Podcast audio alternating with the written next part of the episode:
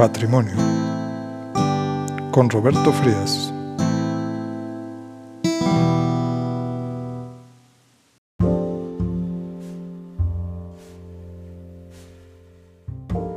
Bienvenidos, soy Roberto Frías y esta es la serie Patrimonio, donde entrevistamos a creadores y protagonistas de la cultura de México. Hoy me acompaña Jorge Reynoso Pollens. Jorge, bienvenido. Hola, buenas. Jorge Reynoso es eh, curador, museógrafo, es también ha sido servidor público, eh, ha sido también este, director, subdirector, eh, en fin, ha sido una persona muy involucrada con el quehacer de los museos en México y en otros lugares del mundo.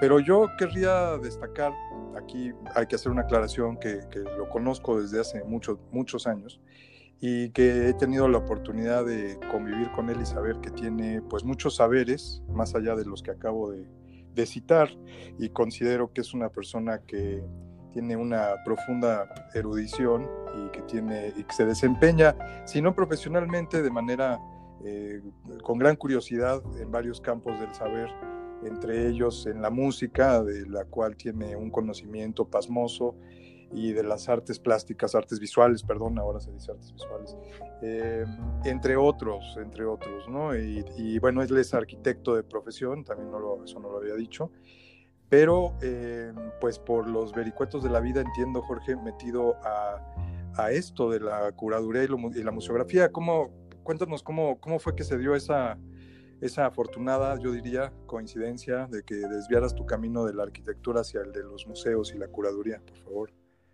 Ah, bueno, antes que nada, muchas gracias por el panegírico, Roberto. Este, pues fue, yo estaba en principios de 1991 trabajando en un despacho, en el despacho del arquitecto Alberto González Pozo. Claro.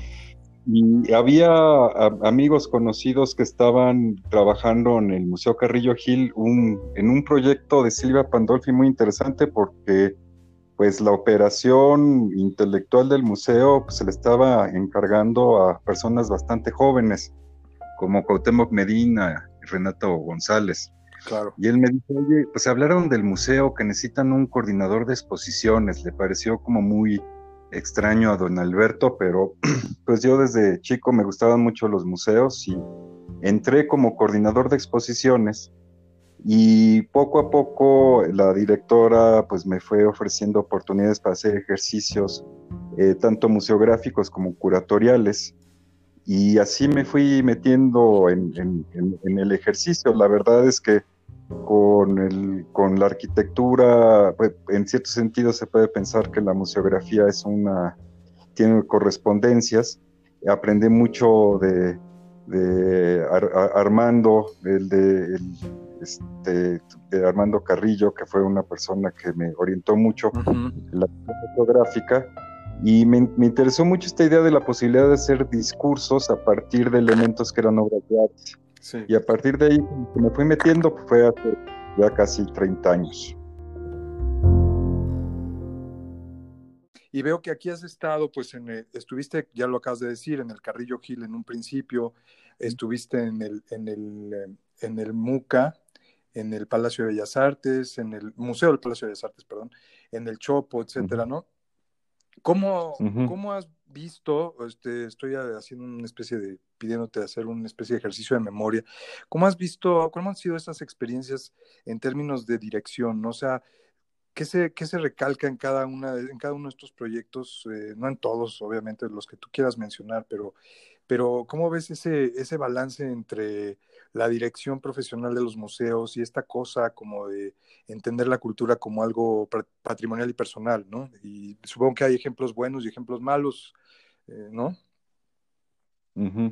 Bueno, a partir de, los noventas hay una serie de, cambios dentro del esquema eh, cultural en México. Eh, sí, es particular en México, eh, pues una noción de una infraestructura eh, cultural que depende mucho de, eh, de, un esquema gubernamental. Y este, digamos, hay una experiencia postrevolucionaria en el cual hay distintas figuras titánicas o legendarias como Vasconcelos, Torres Bodet, etcétera, que van forjando eh, las, eh, los proyectos en torno de una idea que podremos llamar políticas culturales de gran aliento.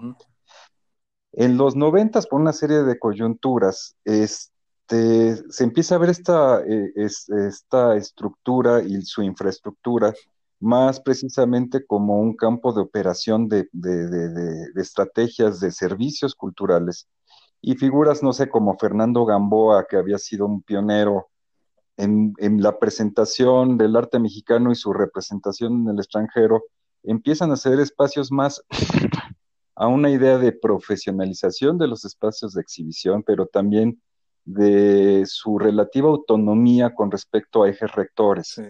Este, entonces Carrillo Gil y otros empezaron a agarrar su línea, pero por otro lado hay, hay otra vertiente, digamos, sobre todo en el arte contemporáneo. Empieza a haber una visibilidad del, del arte mexicano contemporáneo a partir de un vector que es, pues, sería el neoconceptualismo. Y eso es, digamos, eh, digamos, lo que podríamos decir es que ya eh, las autoridades culturales pensaron en un modelo que yo en cierto momento enseñé como de outsourcing creativo. en la figura del curador, o sea, este, más allá de los nombres que había, había la necesidad de una visibilidad, de una representación a partir de esta este, eh, infraestructura y, decreciendo esta noción de una visión unívoca de lo que era una política cultural. Eh, ok, o sea que los museos empiezan a plantearse proyectos muy personales y entendiendo al, al, eh, curador como una especie de, pues es una especie como de medium, ¿no? Es el que, el, que, el que le va a dar esa identidad que se busca a cada museo. De hecho, hemos visto ah. como algunos curadores son casi se les identifica, ¿no? Casi personalmente con el museo, ¿no?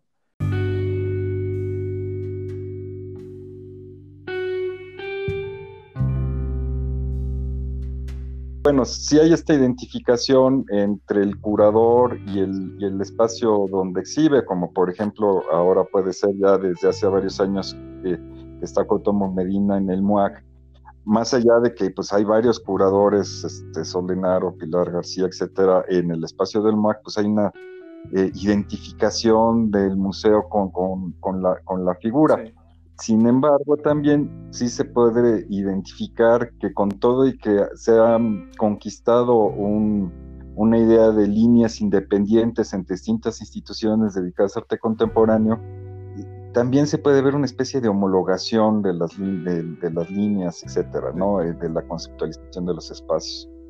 Este, y bueno, claro, depende de cada espacio. Por ejemplo, eh, las políticas de, un museo como el, del Palacio de Bellas Artes, que ahí he sido invitado unas veces a, hacer trabajo curatorial, pues están, hay otras coyunturas, digamos, entre la necesidad de hacer exposiciones internacionales, los homenajes nacionales, etcétera. ¿no? Es, es más difícil darle un sello, una firma a un espacio como el Museo del Palacio. Eh, sí se le puede dar, digamos, en, la, en los productos, digamos, hay, hay ciertos niveles que los directores van dando, como actualmente Miguel Fernández Félix, ¿no? En, relación. Eh, los aspectos de la, de la perspectiva de cómo son estas exposiciones necesariamente para públicos, eh, para grandes públicos, ¿no?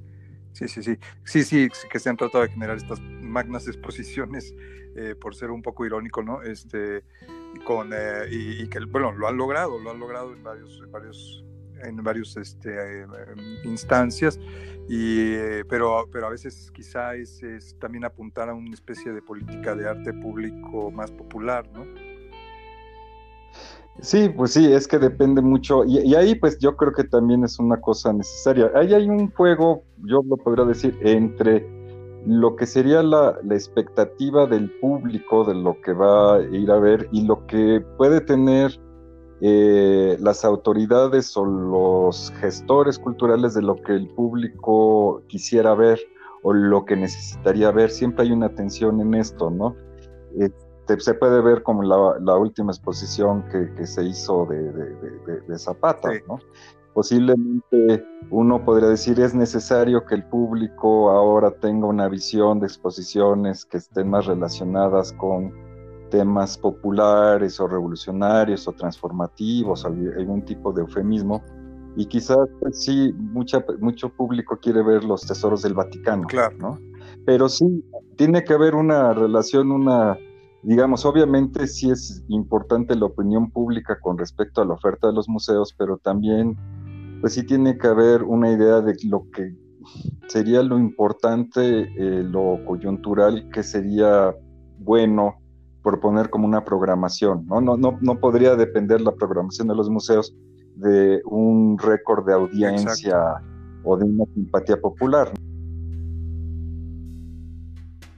Jorge Reynoso, pues muchísimas gracias por acompañarnos en este episodio. Eh, creo que hemos dado más o menos una idea general de tu quehacer y, y pues nada, te agradezco, te agradezco mucho la presencia. No, no, muchas gracias por la invitación, Roberto. un abrazo. Gracias, hasta luego. Patrimonio con Roberto Frías.